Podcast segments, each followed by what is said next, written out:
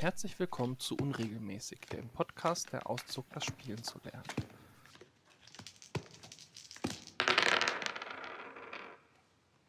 Heute nehmen wir uns wie immer ein Spiel vor, das wir noch nicht kennen, gehen durch die Regeln durch, versuchen das zu spielen, reflektieren hinterher und bewerten das Spiel auf einer Skala von 1 bis 5, wie komplex das Ganze ist. Also wie komplex ist es, die Regeln zu lernen, wie komplex ist es reinzukommen, wie komplex ist es damit, das erste Spiel zu spielen. Wir, das sind wie immer Judith und ich, Christoph, und heute probieren wir uns an Small World.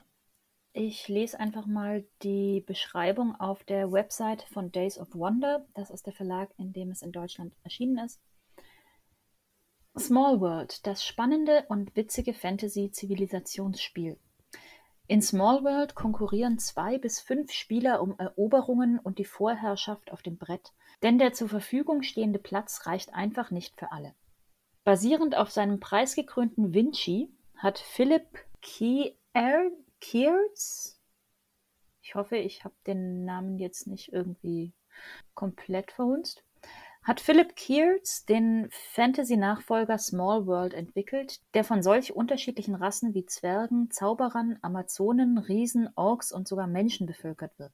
Ich weiß nicht, wo das Spiel herkommt, aber vielleicht ist er Amerikaner und man kann den Namen einfach nuscheln und dann ist es sowas wie Kiaz und Vielleicht. man weiß gar nicht, was Ich alles drin stocke steckt. gerade eher bei Zauberer, Amazonen und Menschen sind unterschiedliche Rassen. Ja, Wir werden sehen. Alle versuchen mit ihren Truppen Gebiete zu besetzen und angrenzende Länder zu erobern, um die anderen Rassen von der Erdoberfläche zu schubsen. Mit einer selbstgewählten Kombination aus Fantasy-Rasse und Spezialfähigkeit versuchen die Spieler ihre Reiche zu vergrößern, oftmals auf Kosten schwächerer Nachbarn. Den richtigen Zeitpunkt zu erkennen, wann man sein eigenes Reich untergehen lassen und ein anderes zu neuer Stärke führen sollte, darin liegt der Schlüssel zum Erfolg in Small World. Das Spiel ist erstmals 2009 erschienen und es war wohl eines der vier Brettspiele, die auf der Europäischen Brettspielmeisterschaft gespielt wurden, sagt zumindest der Wikipedia-Eintrag. Ich wusste bis gerade eben nicht, dass es eine europäische Brettspielmeisterschaft gibt. ich auch nicht. Das, das, das äh, finde ich etwas verstörend, dass ich sowas nicht weiß. Ich hätte erwartet, dass du das weißt. Aber die Frage ist jetzt, geht es darum, ein meisterhaftes Brettspiel zu finden oder den Meister in Brettspielen zu finden? Ich glaube, es geht um de- den Meister in Brettspielen zu finden. Jetzt mache ich das, was ich in Podcasts immer fürchterlich finde, wenn die Leute anfangen zu googeln. Ich tue es auch gerade. Beziehungsweise ich gehe gerade Wikipedia-Links ab. Also es sind wohl Mannschaften. Es werden Mannschaften gebildet. Es ist eine Teammeisterschaft. Oh, und Deutschland ist wohl ziemlich erfolgreich. Ja gut, aber Deutschland hat auch im Gegensatz zu diversen anderen Ländern eine sehr große Brettspiel-Community. Ich finde es ja immer noch interessant, dass Brettspiele oft in anderen Ländern als absolut Nerd und ähm, ja, äh, Randerscheinung gelten, während zumindest so die Basisbrettspiele in Deutschland ja ziemlich gängig sind. Gerade, aber irgendwie ist gerade unklar, wie es mit den europäischen Brettspielmeisterschaften weitergeht, weil die, die das bisher organisiert haben, wohl in Ruhestand gehen dieses Jahr. Oh, aber die offizielle Webseite von dem Europe Masters hat gerade angekündigt, dass es wohl 2023 neu gestartet wird. Ah. Und es fing, findet wohl in der Nähe von Essen statt. Ich wette, dass das im Zuge von der Spiel stattfindet irgendwie. Das Wenn das bei Essen gut stattfindet. sein, das würde sich ja anbieten. Und dann sind, sind eh genügend Brettspielverrückte da. Mhm. So am besten macht man es vor der Spiel, weil dann kann man das zum Turnier gehen und hinterher noch die viel zu viel Geld auf das Spiel liegen lassen. Genau. Oh, Kanada darf auch mitspielen. Quasi Ehreneuropäer. Interessant. Stimmt, am 4. bis 19. März 2023 finden die deutschen Vorausscheidungen statt. Und am 17. Juni 2023 dann das Finale. Hm. Gespielt wird Flügelschlag, die Taverne im tiefen Tal, Splendor und Port Royal. Ich habe noch Hm. keins der Spiele gespielt. Teilnehmen können Mannschaften, die aus vier bis sechs Personen bestehen.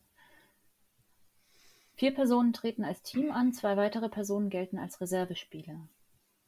Also brauchen wir noch zwei bis vier weitere Leute.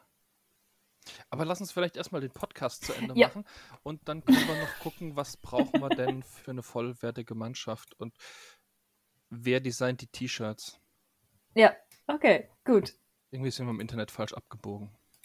So, die Anleitung beträgt zwölf Seiten. Das ist ganz okay vom Umfang her. Wobei die eigentliche Anleitung tatsächlich nur sieben Seiten sind. Ja. Dann haben wir noch mal eine Seite, wie das, äh, fast eine Seite, wie das äh, Spielmaterial aufgeräumt ist. Oh, Und dann geht es um Rassen und Spezialfähigkeiten, die nochmal beschrieben sind. Okay. Also von daher würde ich sagen, wenn man jetzt mal die Rassen und Spezialfertigkeiten weglässt und über den komischen, komische Bedeutung von dem Begriff Rasse hinweg sieht, ähm, Ja, ist es doch eine ganz über sieht es nach ganz übersichtlich vielen Regeln aus. Spielmaterial. Die Small World Schachtel enthält vier Landkarten der Small World auf zwei doppelseitig bedruckten Spielplänen, jeweils für eine der vier möglichen Spielerkonstellationen. Sechs Übersichtskarten für die, Spiel für die Spieler, jeweils eine pro Spieler und eine für alle zusammen als Übersicht für den Ablauf eines Spielzugs. 14 Rassenbanner. Bunt werden aktiv und einfarbig, wenn untergegangen, sowie ein Blanko-Banner für eine selbst entworfene Fantasy-Rasse. 168 entsprechende Rassenblättchen und 18 untergegangener Stamm. Sind immer mal noch schön abgebildet, dass man auch weiß, wo jetzt der Unterschied zwischen Hexenmeister, Zauberer und Menschen ist. Oh, ich sehe gerade, es gibt Hexenmeister und Zauberer. Und Menschen und Amazonen. Wobei die Menschen aussehen wie Bauern. Und die Amazonen nicht viel anhaben. Da ist man sofort an die frühen Jahre der, der Pen-and-Paper-Rollenspiele erinnert, wo weibliche Ja. Charaktere auch immer so aussahen und äh, wer braucht schon Rüstung? Nein, drei Blätter reichen doch. Weiter enthalten in der Box sind 20 Spezialfähigkeitsblättchen sowie eine Blankoplakette für selbst entworfene Spezialfähigkeiten. Dann haben wir noch 109 Siegmünzen, 30 Zehner, 24 Fünfer, 20 Dreier und 35, 35 Einer, einen Verstärkungswürfel, einen Rundenmarker und ein Regelheft. Spielvorbereitung. Vor der ersten Partie werden alle Materialien aus den Stanzbögen gelöst und sortiert in den jeweils dafür vorgesehenen Fächern in der Schachtel verstaut.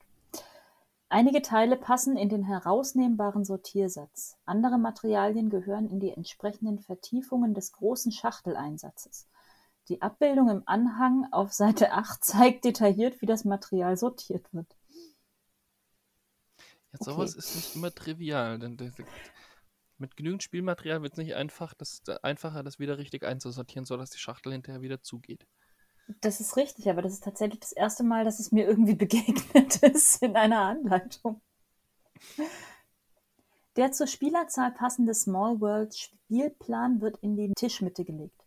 Ein Symbol neben der Rundenanzeige gibt an, für wie viele Spieler der jeweilige Plan gedacht ist. Der Rundenmarker wird auf das erste Feld der Rundenanzeige gestellt. An dieser Anzeige lässt sich ablesen, wie weit die Partie schon fortgeschritten ist. Das Spiel endet nach der Runde, in welcher der Rundenmarker das letzte Feld der Rundenanzeige erreicht hat, also je nach verwendetem Spielplan nach der achten, neunten oder zehnten Runde. Nachdem die Rassenbanner gemischt worden sind, werden zufällig fünf gezogen und offen, also mit der bunten Seite nach oben, untereinander gelegt. Die restlichen Banner kommen als offener Stapel ans Ende dieser Reihe. Mit den Spezialfähigkeitsplaketten wird auf dieselbe Weise verfahren. Von den gemischten Spezialfähigkeiten kommt jeweils eine links neben jedes Rassenbanner, sodass die abgerundete Seite in die Aussparung des Banners hineingeschoben wird. Die übrigen Plaketten werden als offener Stapel links neben den restlichen Rassenbannern bereitgelegt.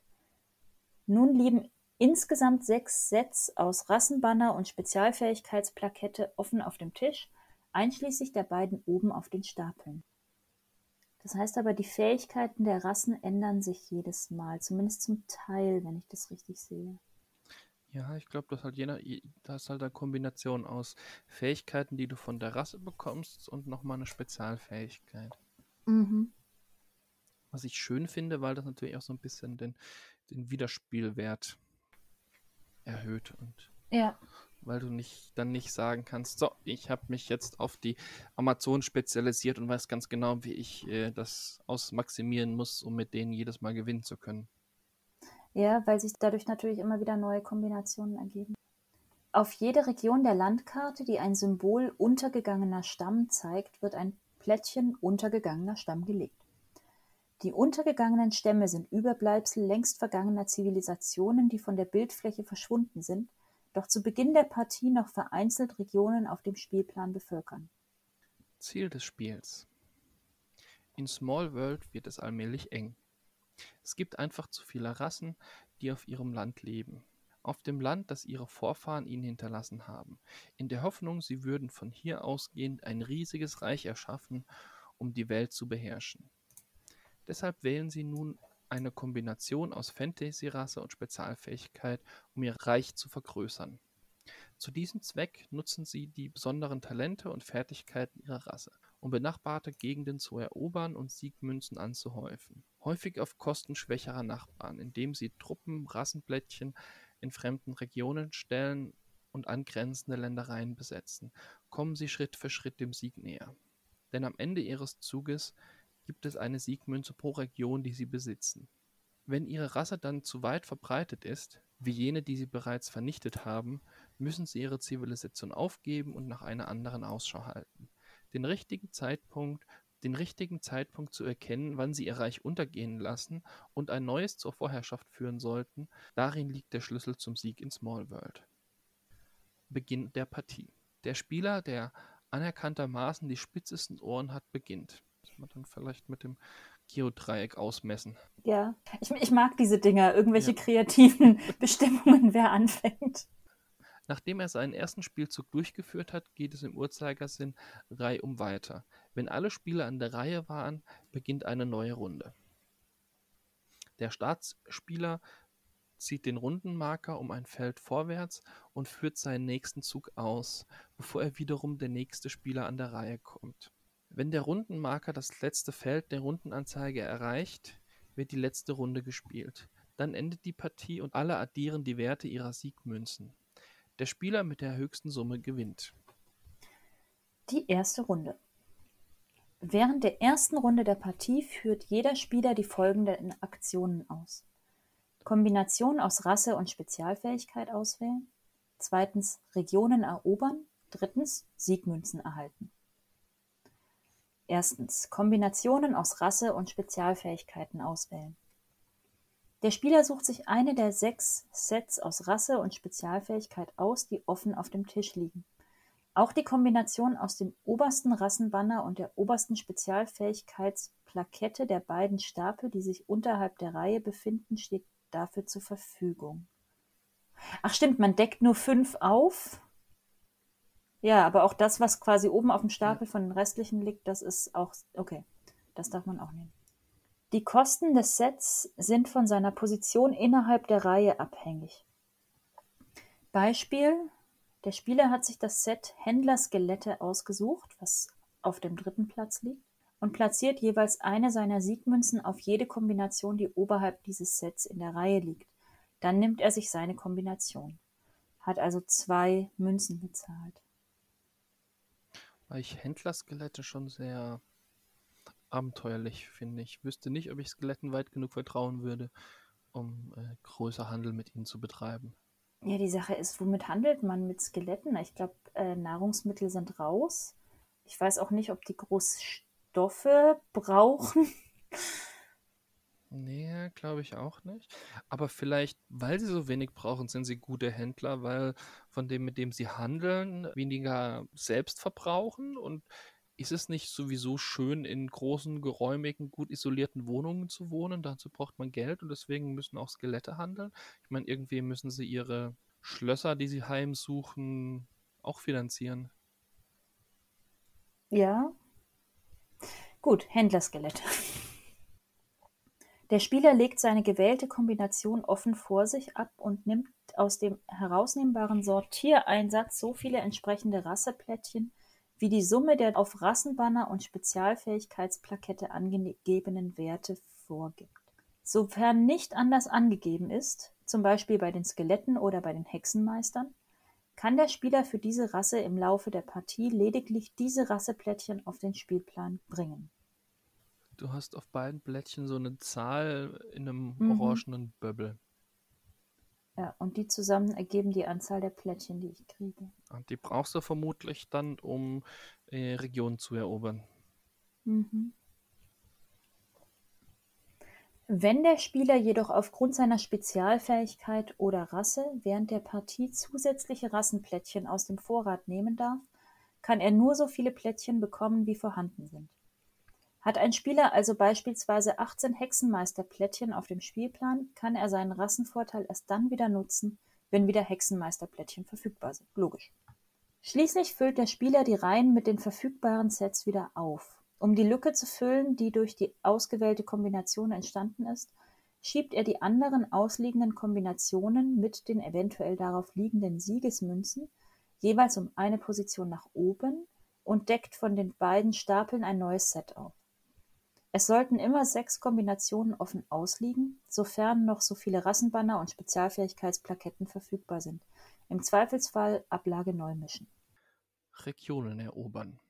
Die Rassenplättchen eines Spielers werden verwendet, um auf dem Spielplan Regionen zu erobern. Deren Besitz bringt dem Spieler Siegmünzen ein. Wenn die Rasse eines Spielers zum ersten Mal den Spielplan betritt, muss sie eine Grenzregion erobern, also eine Region, die am Spielplanrand liegt oder am Ufer eines Meeres, das an den Spielplan angrenzt.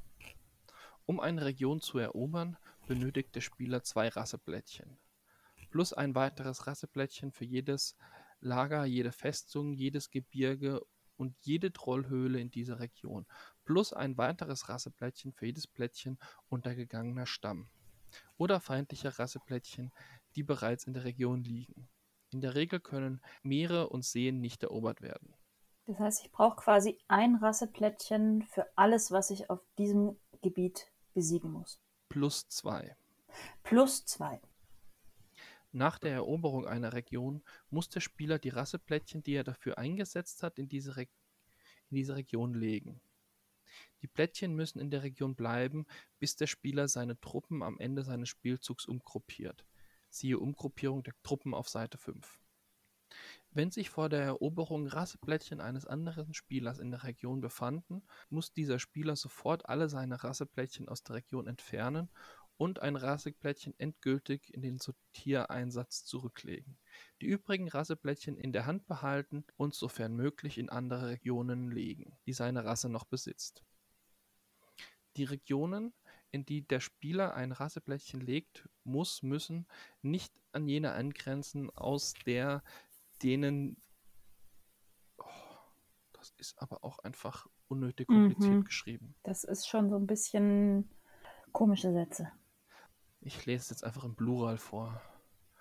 Die Regionen, in die der Spieler Rasseplättchen legt, müssen nicht an jene angrenzen, aus denen sie soeben entnommen worden sind. Es darf auch übrigens immer nur eine Region sein, in die ich was lege oder aus der ich was entnommen habe. Wenn alle Regionen eines Spielers in dieser Runde angegriffen worden sind, sodass er zwar eigene Rasseplättchen zurückbekommt, aber keine mehr auf dem Spielbrett hat, kann er diese das nächste Mal, wenn er an der Reihe ist, aufmarschieren lassen, als handle es sich um seine erste Eroberung. Gebirge können nicht versetzt werden, bleiben an Ort und Stelle und bieten dem neuen Eroberer Schutz. Gut, Berge können wir nicht versetzen. Wichtig zu wissen, Festungen können wir dann wohl schon versetzen. Wahrscheinlich, was durchaus auch Sinn ergibt. Trollhöhlen dann wahrscheinlich auch. Ja.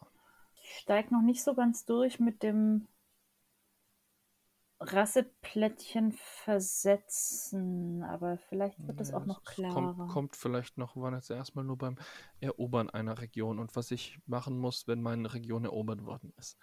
Mhm. Weitere Eroberungen. Der aktive Spieler kann diese Aktion wiederholen, um in diesem Spielzug weitere Regionen seiner Wahl zu erobern, sofern er dafür noch genügend Rasseplättchen besitzt.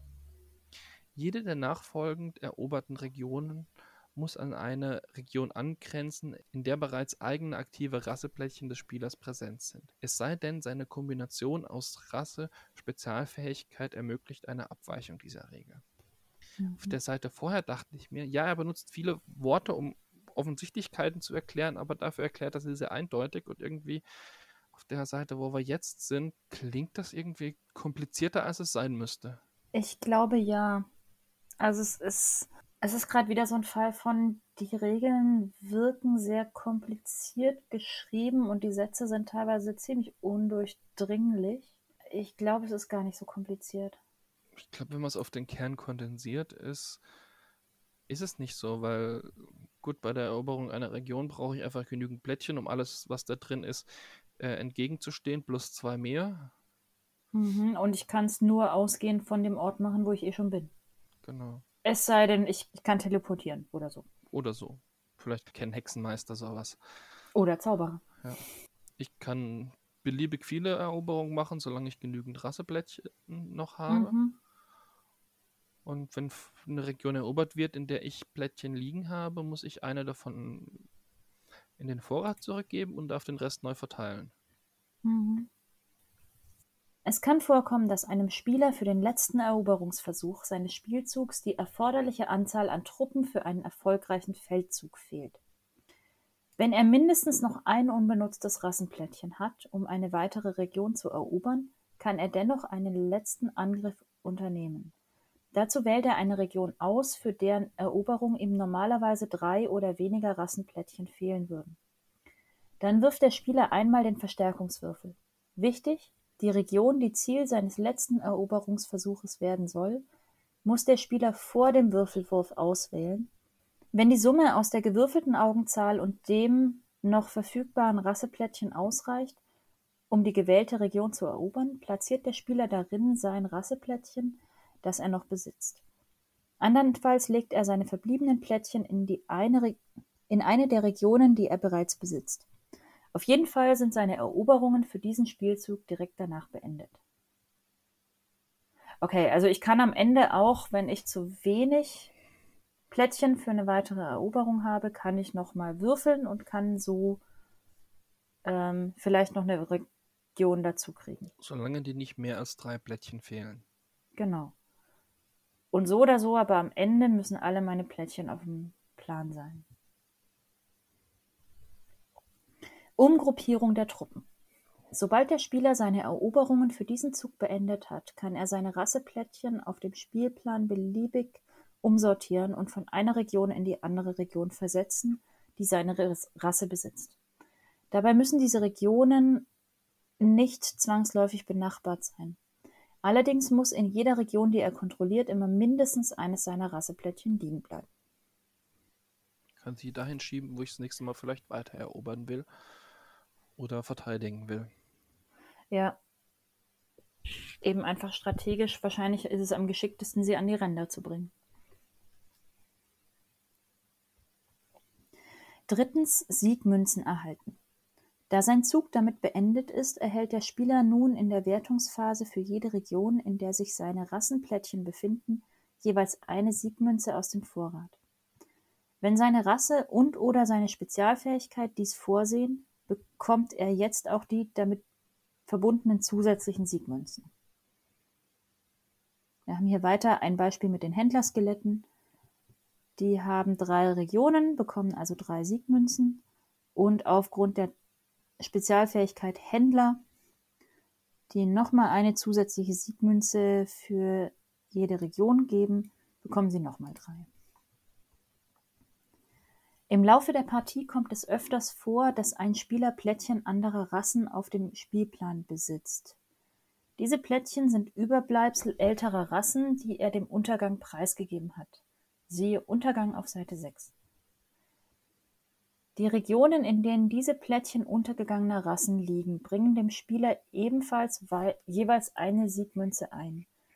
Aufgrund der Rasse oder Spezialfähigkeit dieser Plättchen erhält der Spieler jedoch keine zusätzlichen Siegmünzen mehr, wenn diese nicht ausdrücklich etwas anderes ermöglichen. Ich verstehe gerade nicht so ganz, wann ich Plättchen anderer Rassen besitze auf dem Spielplan. Es gibt wohl die Möglichkeit, im, äh, dass du im Laufe der Partie sagst, so, ähm, die Rasse der Händlerskelette hat sich so weit ausgebreitet, wie sie sich das kann. Ich lasse jetzt untergehen und wähle eine neue äh, Rasse. Mhm. Und dann bleiben aber wohl die Plättchen der untergegangenen Rassen liegen. Ah, und ich bekomme weiterhin Münzen dafür, weil es meine Rasse ist und weil sie noch nicht vertrieben wurde, aber ich kann die Spezialfähigkeit nicht mehr nutzen. Okay. Das war die erste Runde. Ja. Zweitens alle weiteren Runden. Zu Beginn jeder weiteren Runde bewegt der Startspieler den Rundenmarker um ein Feld weiter. Dann wird die Partie reihum im Uhrzeigersinn fortgesetzt. Während seines Zuges muss jeder Spieler entweder den Einflussbereich seiner Rasse durch neue Eroberungen erweitern oder seine Rasse untergehen lassen und eine neue auswählen. Dann bekommen die Spieler wieder Siegmünzen wie im Kapitel Siegmünzen erhalten auf Seite 5 beschrieben. Der Spieler muss in jeder seiner Region ein Rasseplättchen liegen lassen und kann ansonsten alle seine aktiven Rasseplättchen vom Spielplan zurück auf die Hand nehmen, um sie für die Eroberung neuer Regionen einzusetzen. Ah, dann ist das Platzieren wirklich nur fürs Verteidigen notwendig, weil, äh, Mhm. weil ich sie ansonsten ja einfach nehmen kann. Nur jene Rasseplättchen, die zurück auf die Hand genommen wurden, können zur Eroberung neuer Regionen verwendet werden. Wenn ein Spieler mehr Rasseplättchen zur Verfügung haben möchte, kann er sich dafür entscheiden, einige oder alle Regionen komplett aufzugeben und keine Rasseplättchen dort zurückzulassen. Doch in diesem Fall gehören diese verlassenen Regionen nicht länger ihm, bringen ihm auch keine Siegmünzen mehr ein. Sollte ein Spieler alle seine Regionen aufgeben, muss er seine nächsten Eroberungen in der Regel für die erste Eroberung einhalten. Ja, wenn du alle Rasseplättchen nimmst, also wenn quasi dein, dein Volk diesen Bereich der Welt komplett verlässt und dann später wiederkommt, müssen sie ja erstmal gehen ja. und dann wieder zurückkommen. Untergang. Wenn ein Spieler meint, dass seine aktive Rasse zu weit verbreitet ist und nicht mehr genügend Schlagkraft für eine erfolgreiche weitere Eroberung hat, kann er entscheiden, sie untergehen zu lassen. Zu Beginn seines nächsten Spielzugs wählt er dann von den verfügbaren Sets eine neue Kombination aus Rasse und Spezialfähigkeiten aus. Hat der Spieler den Untergang seiner Rasse beschlossen, dreht er sein aktuelles Rassenbanner um, so dass er die einfarbige untergegangen Seite sichtbar ist.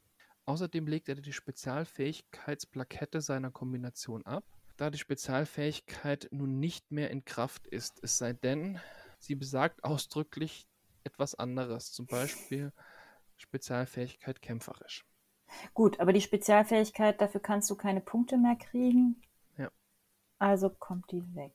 Außer sie kommt nicht weg. Mittlerweile bin ich froh, dass es am Schluss nochmal diese lange Beschreibung von Fähigkeiten gibt, weil Ja. das auf den Blättchen so nicht ersichtlich ist, was damit gemeint ist.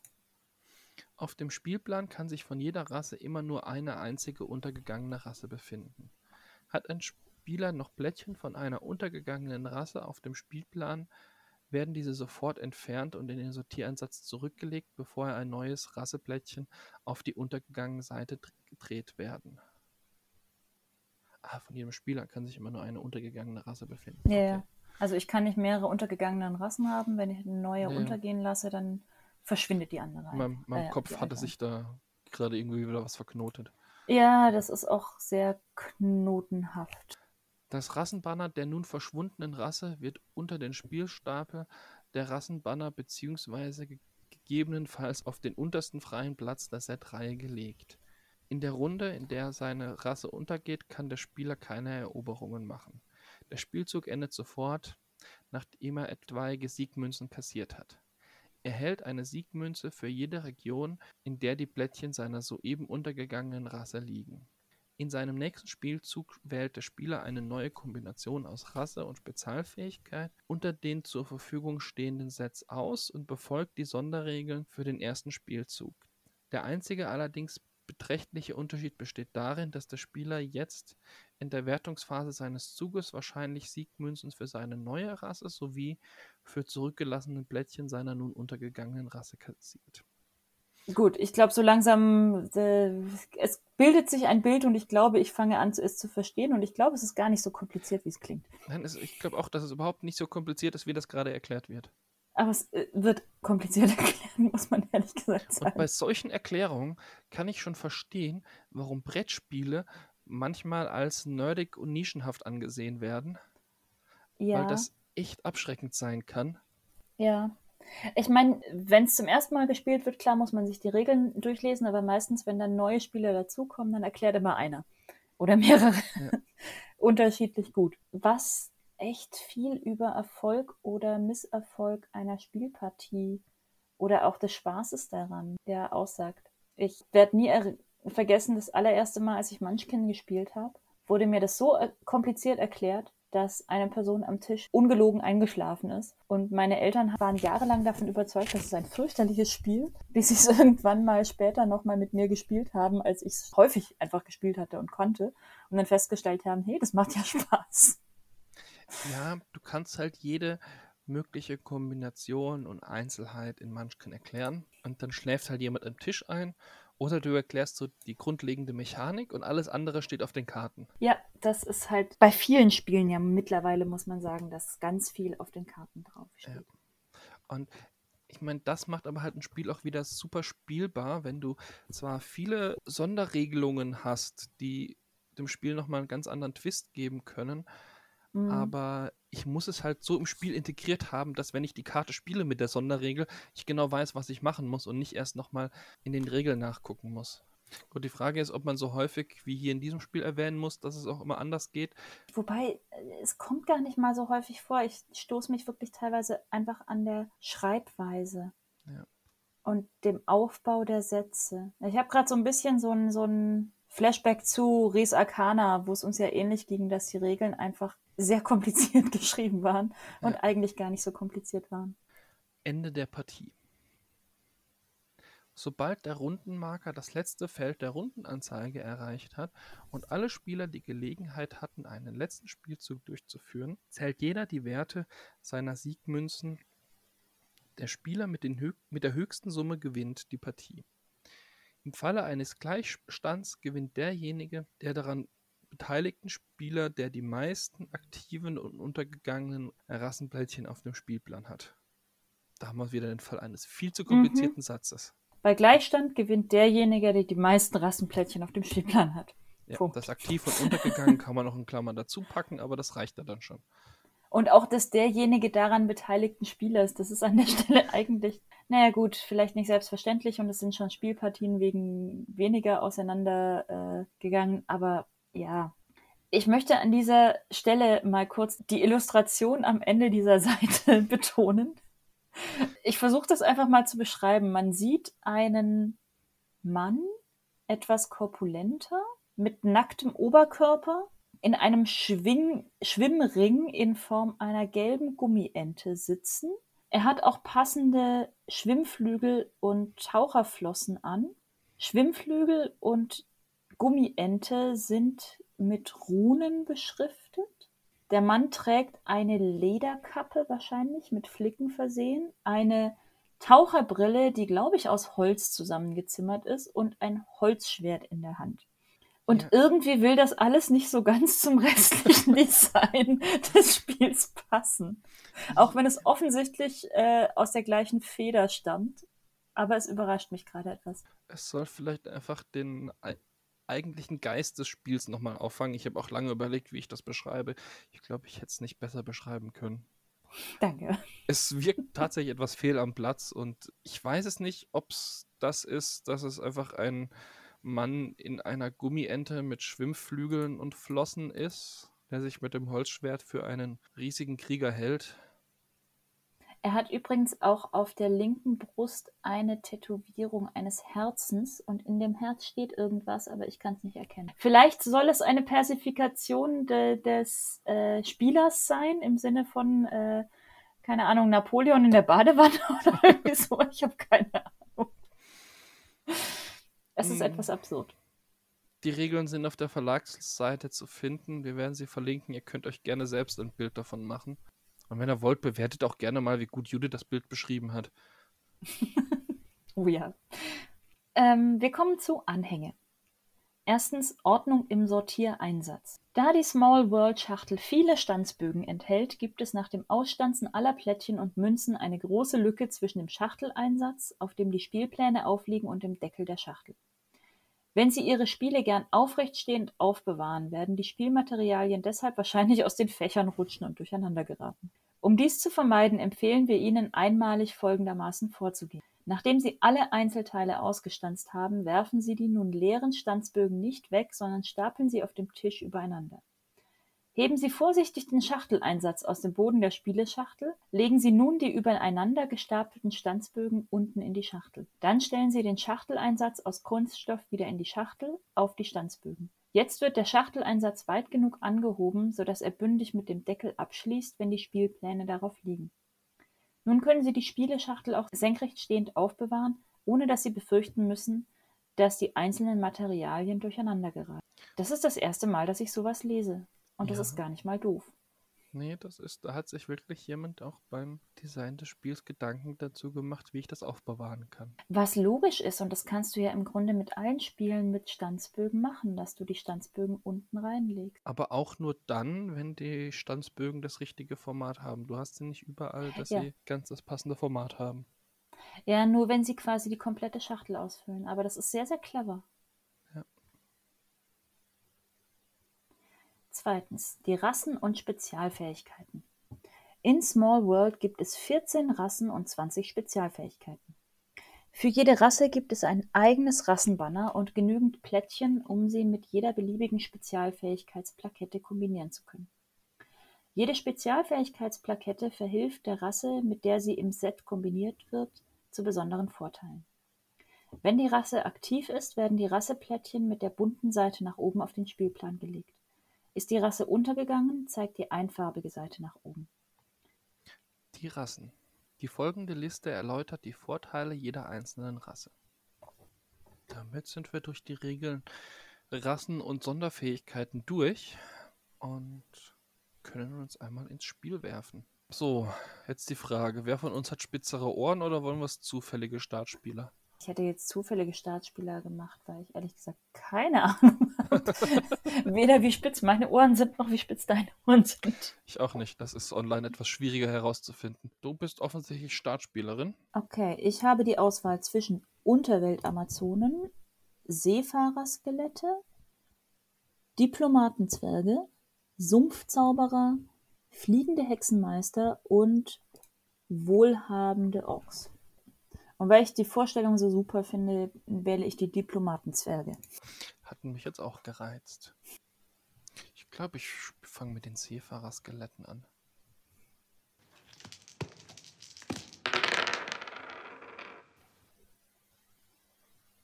Du bist der König. Hatte am Schluss mehr Regionen als der Bot über, ja. Ja, und ich bin irgendwie nicht auf den grünen Zweig gekommen mit äh, den Siegmünzen. Ich hätte die Völker früher aufgeben müssen. Ja, ich habe zu lange an den Zwergen festgehalten, glaube ich. Ja, die hätte, die muss man, glaube Die ich. hätte ich. Die Äh, das wäre so ein Fall gewesen ja. von Minen besetzen und dann äh, weg damit. Die Orks und die Skelette haben sich halt schon gelohnt. Die Skelette, aber auch die Wassermänner dann am Schluss nochmal. Die haben zwar jetzt nicht irgendwie extrem viele Münzen gesammelt, aber dadurch, dass du doch dann am Ende nochmal kurz so einen so einen Schub hattest. Ich konnte halt dann, äh, ich konnte halt einmal erobern und dann sie untergehen lassen, um dann an der letzten Runde nochmal eine neue Rasse Ja. zu wählen. Das hat dann halt da natürlich nochmal viele Karten gegeben. Ja, und die Skelette allein schon, dass du drei Gebiete besetzt hattest ähm, und da konnte dich keiner rausholen. Ja, von denen habe ich auch am meisten Münzen bekommen. Ja. Ja, ist wie erwartet einfacher als die Spielregeln vermuten lassen, wobei ich sagen muss, wir hatten jetzt auch nicht so Sachen wie die Trolle, die dann nochmal eigene Höhlen hinterlassen, irgendwelche Festungen, die gebaut werden, irgendwelche Lager, die gebaut werden und solche Sachen. Ja, wobei es die Höhlen und Festungen ja eigentlich nur schwerer machen, was zu erobern. Also man Ja. braucht halt ein Blättchen mehr. Das heißt, Ja. super kompliziert wird es mit den meisten äh, Spezialfähigkeiten nicht. Fies fand ich halt so die Unterwelt, weil man die ja plötzlich ganz woanders auftauchen können. Also es gibt schon Mhm. fiese. Ich fand es aber insgesamt sehr ausgeglichen von den Fähigkeiten. Also ich hatte nicht das Gefühl, dass irgendwas besonders schwach war. Nee, das war eigentlich durchaus ausgeglichen. Es ist, ich glaube, also zumindest für mich ist es echt so ein Fall von, ich muss die schneller loswerden, die, die Völker. Also es ist eher so wirklich so eine Sache von quasi Gebiete besetzen und dann das nächste Volk. Nee, ich glaube, der Trick ist wirklich im richtigen Moment die Völker aufzugeben, um, also dann, wenn man einfach merkt, okay, ich habe nicht mehr genügend Plättchen, um zwei, drei Regionen zu erobern, spätestens dann, glaube ich, sagen, so, jetzt gebe ich auf und dann, dass man die Spezialfähigkeiten gut einsetzt. Ich glaube, ja. da steckt noch mal ganz viel drin. Aber grundsätzlich von der grundsätzlichen Mechanik ist es echt relativ einfach, mhm. sehr kurzweilig aber auch, aber auch eine sehr, sehr hohe Dynamik drin. Ich muss sagen, was mir sehr gut gefällt bei dem Ganzen, ist tatsächlich die Kombination aus Rasse und Spezialfähigkeitskarten, weil sich dadurch immer wieder neue Kombinationen ergeben. Also das gibt zum einen dem Spiel eine Dynamik, aber auch ja immer wieder neu und auch eine Sache von du musst halt darauf achten, was pa passen die zusammen. Will ich lieber mehr Rassekärtchen, um mehr erobern zu können, oder will ich halt die entsprechenden Fähigkeiten, die mir zum Beispiel mehr Punkte eingeben? ja, das sind alles so Sachen, wo ich mir denke, ja, da, da kann man durchaus sehr, sehr trickreich arbeiten. Ja, abgesehen davon finde ich durch die schönen Kombinationen wie diplomatische Zwerge, seefahrende Skelette, unerschrockene Seemänner, entstehen dann auch schon wieder, wenn man das zulässt, so gewisse Bilder in den, im, im Kopf. Davon leben Spiele ja auch irgendwo. Also von dieser, ja, davon, dass die Fantasie da angeregt wird, dass das ist immer so das, was ich an Spielen sehr schätze, Du kannst natürlich auch ein Spiel spielen, einfach nur indem du Männchen über ein Spielbrett bewegst. Und das würde genauso funktionieren, wenn man quasi nur die reine Spielmechanik. Aber ein Spiel gewinnt so viel mehr, wenn da irgendwo, mir fällt jetzt nur gerade quasi vom englischen Flavor ein, also wenn, wenn das irgendwie was Eigenes hat, wenn irgendwie eine Geschichte dahinter steckt, wenn es so ein bisschen die Fantasie anregt. Das finde ich immer deutlich spaßiger als ein Mensch ärgere dich nicht so mal zum Vergleich. Ja, wo einfach keine, keine Geschichte erzählt wird. Mhm. Und äh, wenn ich jetzt dann heute von dem Spiel erzählen kann, kann ich halt von meinen seefahrenden Skeletten berichten, die die halbe Welt erobert haben, bevor sie ja. untergegangen sind. Genau das. Und dann wohlhabende Orks die Gegend unsicher gemacht haben und geplündert haben. Weil nur weil Orks wohlhabend sind, hält sie das nicht davon ab zu plündern. Nein, weil man kann natürlich immer noch mehr haben. Also, naja, und man ist, ja man ist Ork. Letzten Endes geht es ja einfach nur darum, Krieg zu führen als Ork. Alles andere ist zweitrangig. Die Eroberung ist eigentlich, also das Gebiet zu halten, ist eigentlich gar nicht so wichtig, wie es zu bekommen. Ja, aber auch hier, glaube ich, wirklich wieder so ein Fall, du hattest es vorher schon gesagt, wie, wie mit Res Arcana, eine sehr simple Spielmechanik, die einfach ist, die Spaß macht, die trotzdem mhm. viel Dynamik enthält, aber irgendwie unglaublich umständlich erklärt ist. Und was, ich meine, wir sind ja im Lesen auch immer wieder einfach über diese Schachtelsätze gestoßen, die, sie waren ja nicht mal so verschachtelt, aber sie waren einfach umständlich geschrieben.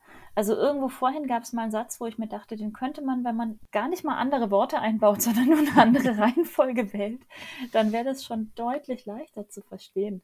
Und manche der Sätze waren auch echt lang. Mhm zwischendrin beim Lesen hatte ich mal das Gefühl, dass ich an Theodor Fontane zurückdenken musste mit, mit Effi Briest. Ich weiß nicht mehr allzu viel über das Buch, außer dass der erste Satz in dem Reklamheft als mehr als die erste Seite in Anspruch genommen hat. Siehst du, ich habe Effi Briest, muss ich zu meiner Schande gestehen, quasi komplett aus meinem Gedächtnis gelöscht. Außer dass ich weiß, wir haben es gelesen und ich fand es gar nicht so toll. Aber wir sind ja kein Literaturpodcast. Deswegen nee. ist unsere Meinung zu Effi Priest vollkommen gegenstandslos. Ja, Regeln. Schwieriger Fall wie bei Res Arcana, wo wir es auch schon hatten. Das Spiel ist eigentlich, die Regeln sind eigentlich nicht schwierig, aber sie sind schwierig erklärt. Was ich tatsächlich sagen muss, was ich positiv fand, auch wenn es natürlich beim Vorlesen immer so ein bisschen gestört hat, aber ich fand sehr positiv, dass immer wieder auch geschrieben würde, siehe den Punkt auf Seite so und so. Dass man quasi, wenn ich jetzt gerade irgendwas über bestimmte Plättchen lese, dass ich dann gucken kann, okay, wie war das nochmal mit der Eroberung? Das finde ich eigentlich sehr schön, wenn es da diese, diese Referenzen halt hin und her gibt. Ich sehe gerade, es gibt tatsächlich für das äh, Spiel selbst, wir haben jetzt ja die digitale Version gespielt, mhm. gibt es nochmal so ein Blatt für alle Spieler, so eine Spielhilfe, auf der auf der Rückseite tatsächlich nochmal alle Rassen, Spezialfähigkeiten und Symbole erklärt sind. Das ist tatsächlich auch auf der Verlagswebseite verlinkt. Da ist auf der ersten Seite nochmal ganz grob zusammengefasst, was im Spiel passiert. Mhm. Und dann eben auch nochmal eine Erklärung, was denn die einzelnen Dinge machen. Sie ersetzt nicht das Regelwerk, das sollte man vorher gelesen haben, aber wenn man es einmal gelesen hat, ist es damit doch deutlich verständlicher, weil gerade die Spezialfähigkeiten und die Rasse, Rassenfähigkeiten vielleicht nicht immer selbsterklärend sind mit den Bildern, die drauf sind. Ja. Was ich gerade auch nochmal sehe auf der Webseite ist, dass es sehr viele Erweiterungen gibt. Also wir haben Sky Islands, Riverworld, ein Spiel für sechs Spieler, Fabeln und Legenden. Also es gibt alle möglichen Sachen, die dann teilweise mit Ereigniskarten spielen, teilweise andere Bretter haben. Was auch nochmal ganz spannend ist. Also jemand, der das Spiel mag, kann da ganz viel noch erweitern. Und Small World Sky Islands hat auf der Schachtel einen Narwal-Zeppelin drauf. Kann ich mir noch nicht vorstellen, muss ich, muss ich mir nachher nochmal angucken. Wenn ich das jetzt aber bewerten müsste, Ja. Vom Spiel allein, wenn ich jetzt die Regelerklärung außer Acht lasse, würde ich Mhm. sagen, ist das recht simpel. Es gibt noch mit den Spezialfähigkeiten, hätte ich jetzt vielleicht gesagt, so anderthalb Goldmünzen von Mhm. fünf, weil die Regeln aber so doof sind oder so doof, äh, sind nicht doof, so doof erklärt sind oder so umständlich erklärt sind, würde ich auf zwei hochgehen Ja, weil das einfach nochmal so ein bisschen eine Hürde darstellt, in das Spiel einzusteigen, wenn man jetzt niemanden dabei hat, der das Spiel schon kennt und gut Regeln erklären kann.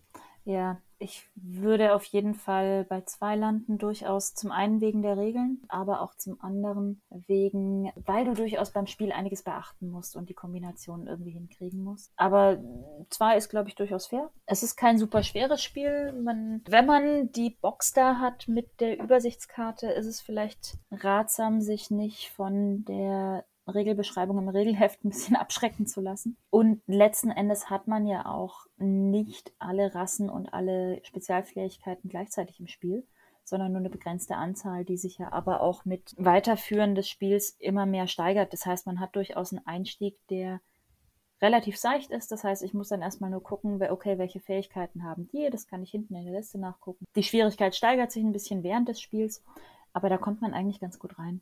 Von daher zwei von fünf Goldmünzen. Also durchaus ein Spiel, was zu empfehlen ist. Ja, auch von der Spieldauer her passt das gut in, in jeden Spieleabend rein, dass man dann durchaus auch noch ein, zwei andere Spiele spielen kann, wenn man das möchte, oder mehrere Partien davon, weil ich glaube, das auch ganz spannend ist, dann mit ganz unterschiedlichen Rassen und Fähigkeitenkombinationen zu spielen, weil man in einem Spieldurchlauf halt unmöglich alles mal gesehen hat. Ja. Vor allem nicht in Kombination miteinander. Also durchaus ein empfehlenswertes Spiel, würde ich sagen. Allein schon, weil es so Sachen wie Diplomaten-Orks geben könnte. Es gibt sicherlich sehr, sehr ganz viele spannende Kombinationen, sowas wie äh, Berserker Rattenmenschen. Auch Berserker Menschen, da die Menschen hier so ein bisschen als Farmer gezeichnet werden, wäre sicherlich auch unterhaltsam. Natürlich darf man auch die Waldzwerge nicht vergessen. Die kann es auch geben. Oder die Seefahrerzwerge. Ich sehe schon, Zwerge sind auch hier eine sehr vielfältige, wenn auch eher in der Anzahl kleinen Rasse. Ja, aber Zwerge sind immer zu vielfältig.